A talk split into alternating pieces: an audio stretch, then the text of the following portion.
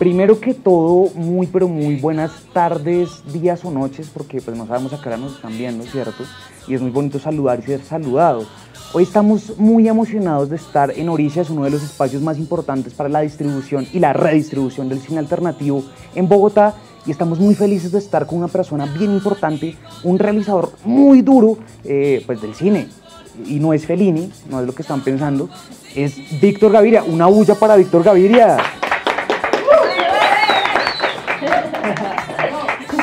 Gracias, gracias por estar acá. Eh, estamos en la retrospectiva Realidad, Desasosiego y Belleza, que es una retrospectiva además integral, ¿no? Como que no solo integra eh, los largometrajes clásicos que conocemos de Víctor, sino también otro montón de, productos que su merced ha hecho pues, para que los podamos disfrutar. Está muy chévere, muchas gracias. Y estamos muy honrados de poder conversar con su merced. Hemos esperado esto por mucho tiempo. Y queremos empezar de una vez con preguntas muy puntuales. Mm, resulta y acontece que usted por allá, eh, a mediados del 85, ya estaba haciendo cine, y a mediados del 85 en Colombia ya habían pasado un montón de cosas, ¿no? Como que estamos en auge del narcotráfico, también teníamos un montón de guerrillas en ese momento, y también resulta que teníamos un pasado cinematográfico en Colombia, ¿no? Ya había pasado el tercer cine por acá, y también ya teníamos a la gente de Caliwood haciendo cine en Colombia, ¿no? Entonces, bajo todo ese antecedente cinematográfico, político y económico que se estaba desarrollando en Colombia, llega una pregunta, ¿y cuál es esa? Eh, precisamente era algo que conversábamos ahorita, como que los 80 y los 90 es un momento muy importante en la historia de Colombia, pero también del cine colombiano. Y es precisamente estas transformaciones que, que, tiene, que menciona Jonathan y es que precisamente te lleva a hacer cine y sobre todo, más allá de hacer cine, a retratar esas transformaciones en las calles de Medellín. Bueno, yo había empezado a hacer cine desde el 79 y había sido, pues, eh, hago mi primer corto, digámoslo, sin saber en qué me metía, ni, nunca había hecho nada, sino que, digámoslo, Luis Alberto Álvarez y el nuevo cine alemán nos había mostrado que el cine también lo hacía gente joven y se hace el primer festival de cine subterráneo allá en la Cinemática del Subterráneo y mucha gente, yo venía de la poesía, pero había gente que venía de la pintura, una gente que venía de la música, eh, jóvenes que de pronto irrumpían con su primer corto. Yo hago Buscando Tréboles, que es como una especie de poema visual, o sea, como que me paro, digámoslo, en, un poco en la estructura de los poemas que, que, yo amo en ese momento, que es un poco la poesía nicaragüense, Ernesto Cardenal, y, y un poco también eh, los poemas de, de Nicanor Parra, unos poemas, digámoslo, muy conversacionales, muy narrativos. Hago ese corto en el 79 y de ahí, la verdad es que dejo mm,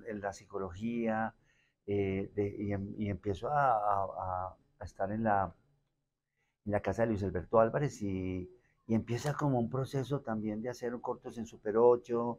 Eh, hago también cortos en, en Parafocine que hacen una convocatoria que se llama Mediometrajes para Televisión.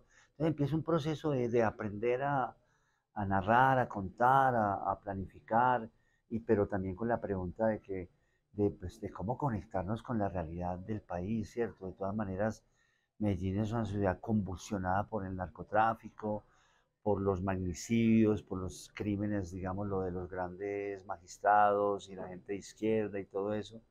Y la pregunta era, bueno, pero ¿por qué? Porque Medellín es una ciudad, digámoslo, pareciera que tuviera en su genética una violencia, digámoslo, compulsiva, ¿cierto?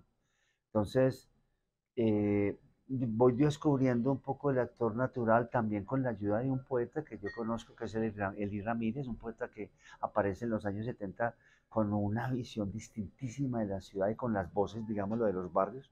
Y yo un poco como, como de, parándome sobre su obra y demás, de pronto en el año 85 decidimos, escribo con un amigo Rodrigo D, que es un homenaje a, Humberto D, pues como un intento de hacer una película eh, neorrealista. Y ya cuando en el, en el, año, digamos, el 86 empiezo a hacer Rodrigo D, eh, pues la película se transforma, empiezo, digamos, a, dialogar con esos jóvenes de, la, de las comunas, a hacer el guion con base en lo que ellos me cuentan. Tengo la ambición como de mostrar realmente cuáles son cuál es esa otra Medellín que nadie conocía. Yo tampoco la conocía, te lo juro. O sea, si no es por Eli Ramírez que, que nos muestra esa otra ciudad. Y hacemos, Rodrigo, de que se transforma en Rodrigo de una película neorealista en, en no futuro, una película actual, en donde la, la, ambición nuestra es dar a conocer ese Medellín, conocer nosotros mismos esa ciudad, y hacemos esa, esa primera película de realidad que es Rodrigo de no futuro. Víctor, y pues muchos dicen, y, y también puede ser una categoría, usted es un hijo del neorrealismo, pero yo considero también es un neorrealista. Sus películas son viscerales, pero también tienen una carga poética profunda. Y ahí es donde yo quiero hacer la pregunta específica y es, ¿cómo concilia usted el realismo con imágenes poéticas en el cine, pero sin caer en una romantización de esa pobreza y de la marginalidad? Bueno, yo, creo que yo no, yo no era consciente de que estuviéramos haciendo un cine de poesía para nada, no te digo que no, pero digámoslo, este es un cine que nace de la conversación con los propios actores naturales, que son los que me, me dan cuenta de esa ciudad distinta, ¿cierto?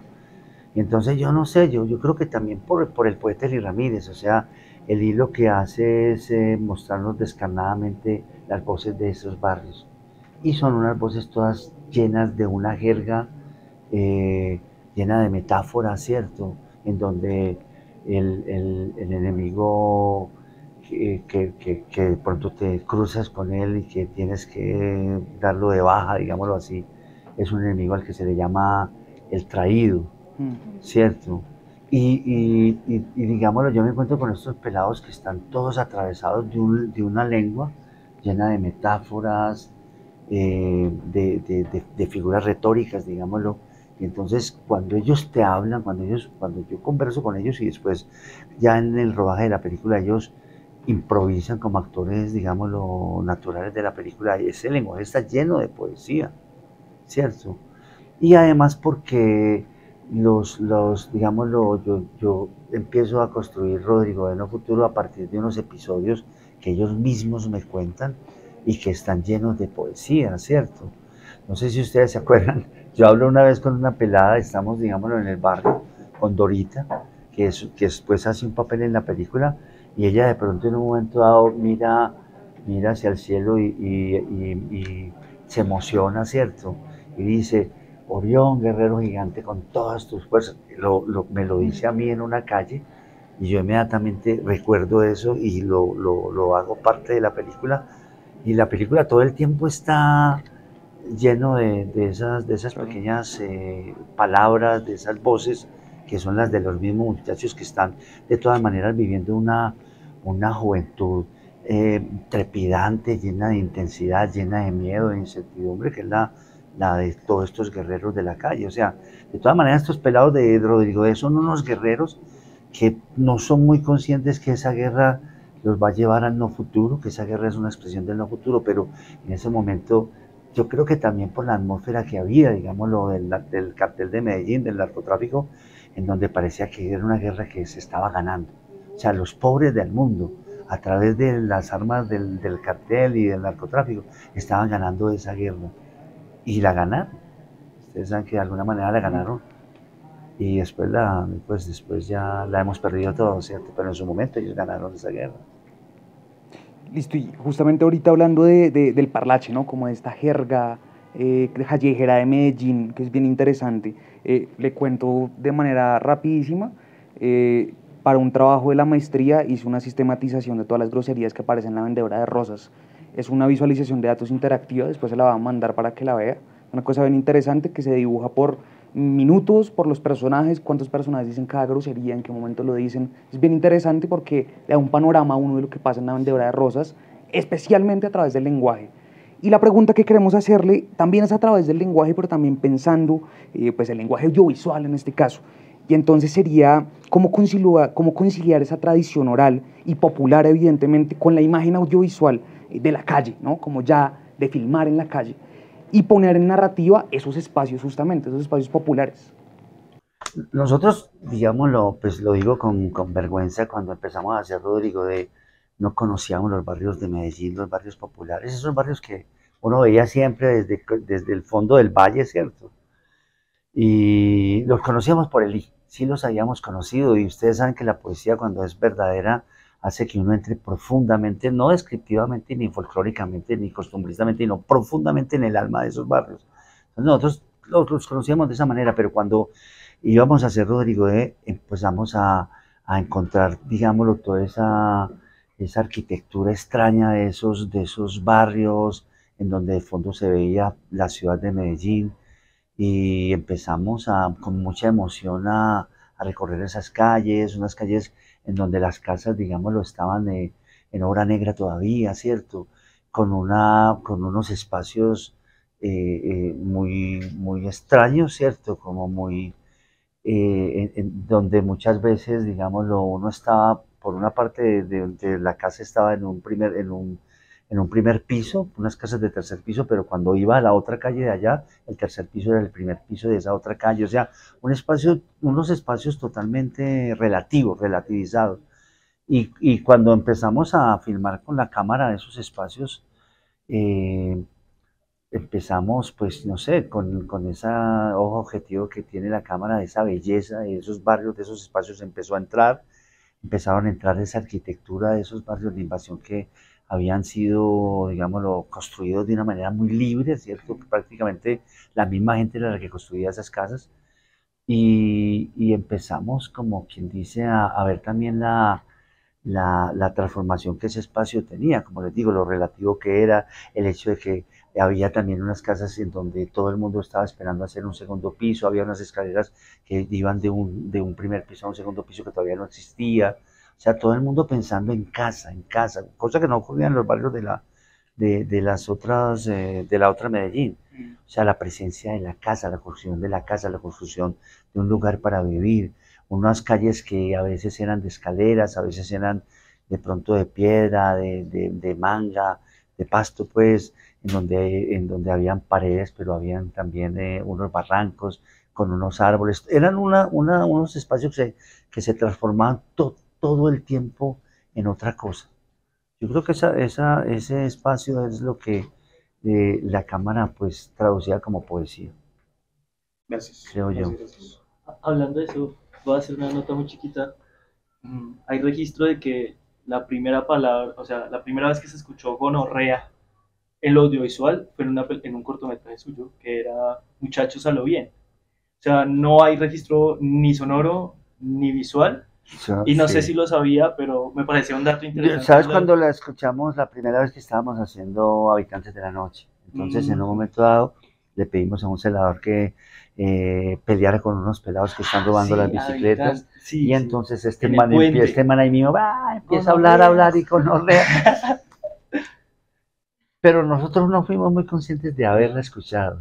Después, es, después es que nos dimos cuenta que esa palabra existía. Y es la primera, esa, esa, es la primera vez que Esa es la primera vez que nosotros escuchamos eso. Claro que Gonorrea ya, yo no sé en qué momento, yo no sé en qué momento nace Gonorrea, pero hay un amigo mío que se llama Juan Fernando Ramírez, que es, filólogo y, es muy, eh, siempre me dice a mí que yo soy un cineasta de la lengua, no, no que soy un cineasta donde la fuerza mía es de la lengua y entonces, eh, alguna vez hablando, creo que lo escribió, me dice que gonorrea no existía porque la entidad, digámoslo, del, de ese elemento eh, ambiguo y turbio, digámoslo, en su comportamiento y en su moral, no existía sino eh, fruto, digámoslo, de esa, de, esa, de esa combustión y convulsión que es el narcotráfico. Incluso él dice que Sí, que, los, que, los, que el gonorrea es una entidad, o sea, no es una palabra, aparece la entidad, digámoslo, de un man eh, turbio, torcido, y que entonces la única forma de nombrar esa entidad del antioqueño que nace es la palabra gonorrea, o sea, una enfermedad, o sea, este man aparece como una enfermedad, aparece como una enfermedad social. Ah, ahí, ahí empieza entonces como el tema de el contexto de estos seres humanos y se ha vuelto un debate trascendental en los, últimos meses el tema de la relación de los actores naturales también con el trabajo.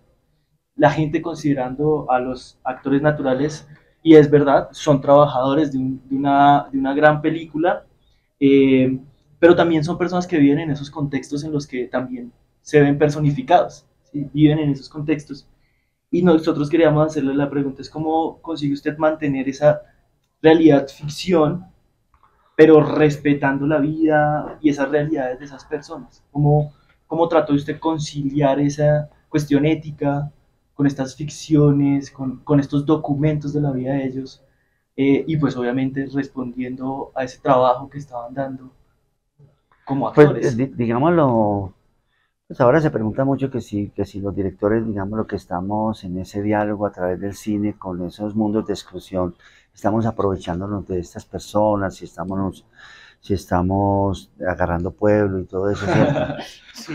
Sí, no, y, y- y en el fondo no es fácil responder a eso, ¿cierto? Pero yo pienso que, digámoslo, en el trabajo que, que yo hice eh, cuando empiezo Rodrigo Bueno Futuro, es un trabajo de, de un diálogo inmenso, de una enorme conversación, de un deseo por, por, eh, por encontrar también, eh, definir, digámoslo, la otra ciudad, pero obviamente no somos nosotros los que definimos la otra ciudad, sino que estas personas que, que llegan a la, a la oficina a conversar con, con estos cineastas que éramos nosotros que íbamos a hacer nuestro primer largo, pues estas personas también eh, de pronto no, no sé, pero no habían tenido la oportunidad de decirle a otras personas distintas a los barrios quiénes eran. Entonces esas definiciones de lo que eran ellos eh, eh, eran unas definiciones, digámoslo, que tanto necesitaban ellos como nosotros. O sea, ese diálogo es un diálogo sincero, verdadero, es un diálogo que está intermediado por el cine, por la cámara, y por lo tanto es un diálogo necesario, importante. Nosotros estábamos haciendo Rodrigo de No Futuro porque la verdad es que necesitamos también saber quién éramos nosotros, qué éramos, pues qué era esa ciudad que estaba convulsionada, ¿sí me entienden? Que, que, eran estas personas que estaban al otro lado, después de entendí- entendimos nosotros que era la exclusión, ¿cierto? Que vivían tan cerca de nosotros, pero que estaban metidos en esa, en esa otra película tremenda que era y hacer parte de unas organizaciones armadas de alguna manera en lucha contra la policía. ¿Quiénes eran estos muchachos que habían puesto la esperanza en las, en las armas, en los fierros, que creían que, que el cartel de Medellín era un referente y que, que- que mostraba un camino? Pues, o sea, nosotros, nosotros, yo creo que este diálogo es muy importante. O sea, ese diálogo que se dio y era un diálogo que nosotros no traducíamos.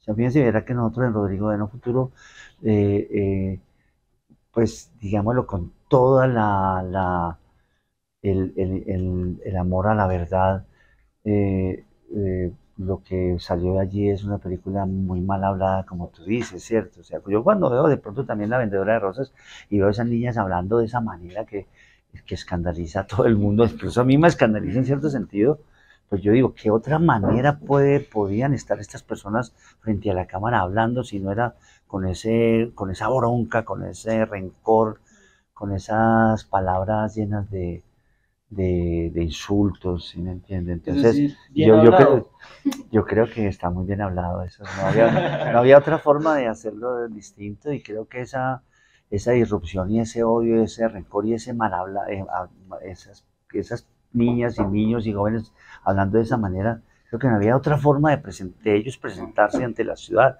No había otra forma.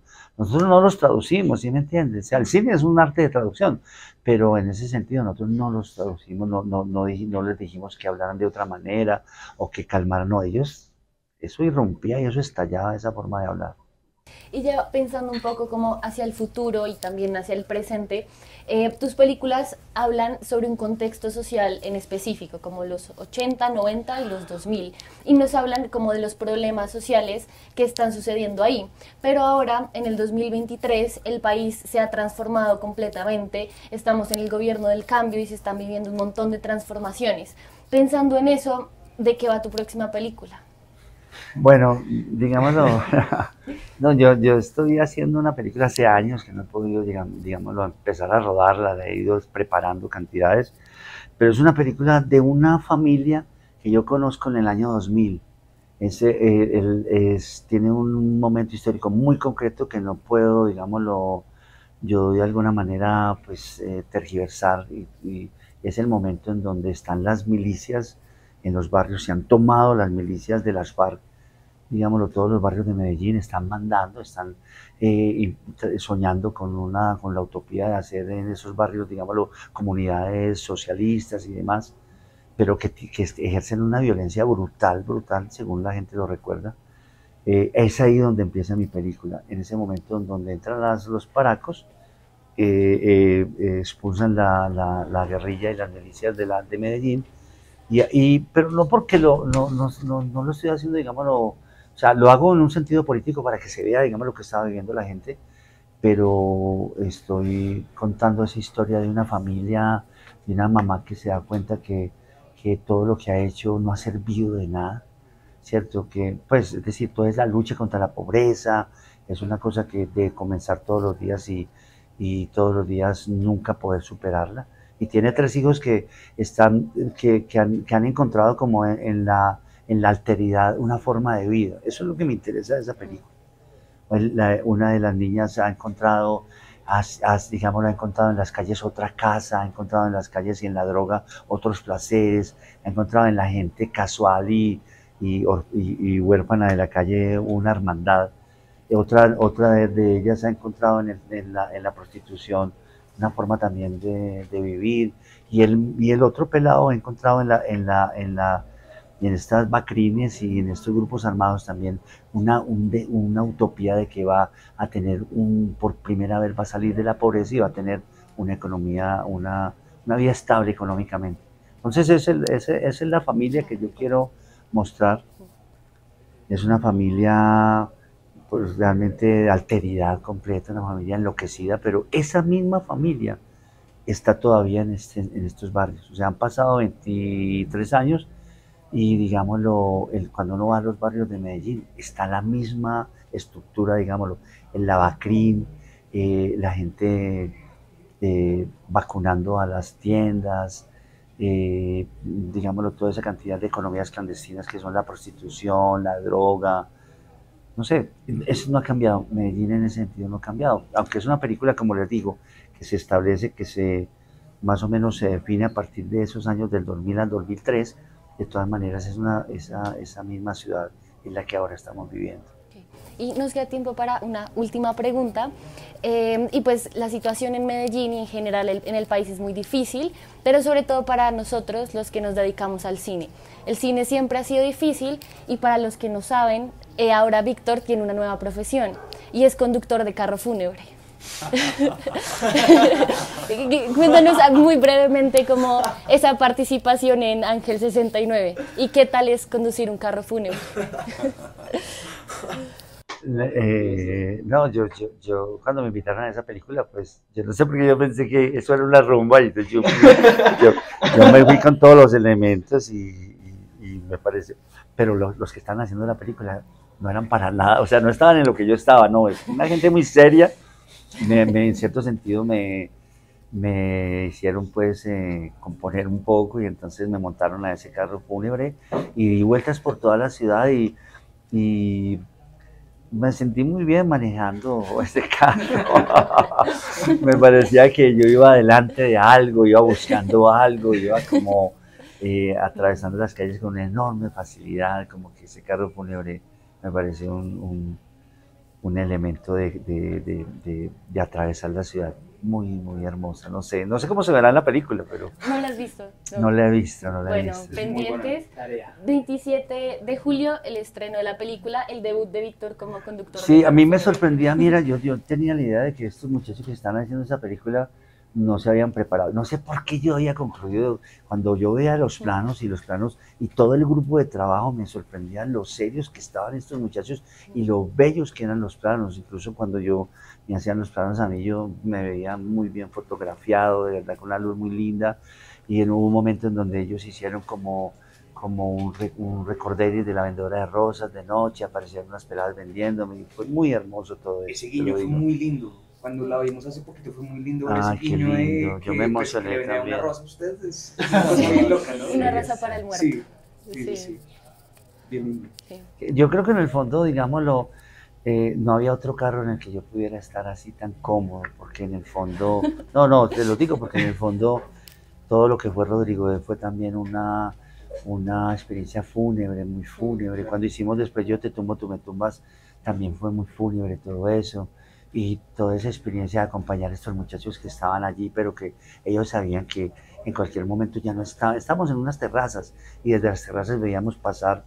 Era increíble todos esos años como todas las tardes pasaban dos o tres eh, velorios o, pues, o, carros llenos de muchachos de los barrios, todo el mundo sacando la cabeza por las ventanillas y la verdad que todos esos, esos buses eh, con esas trompetas muy fúnebres, y pasaban, iban para, para el cementerio, todos ellos y, y era una cosa, una cabalgata fúnebre. Yo estaba en ese carro también en una cabalgata muy fúnebre que de alguna manera es lo que he vivido con estas películas. Listo, bueno, muchísimas gracias Víctor, eh, qué chévere esta conversación, va a tocar cuadrar otra vez para seguir hablando, porque está muy chévere, nos quedamos antojados.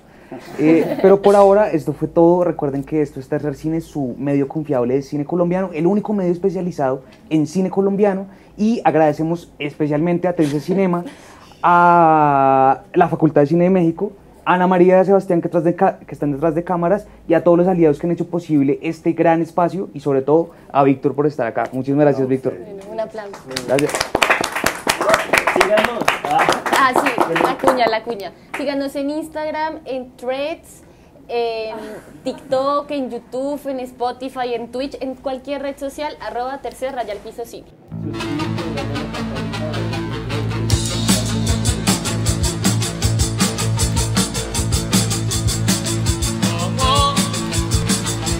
calmo yo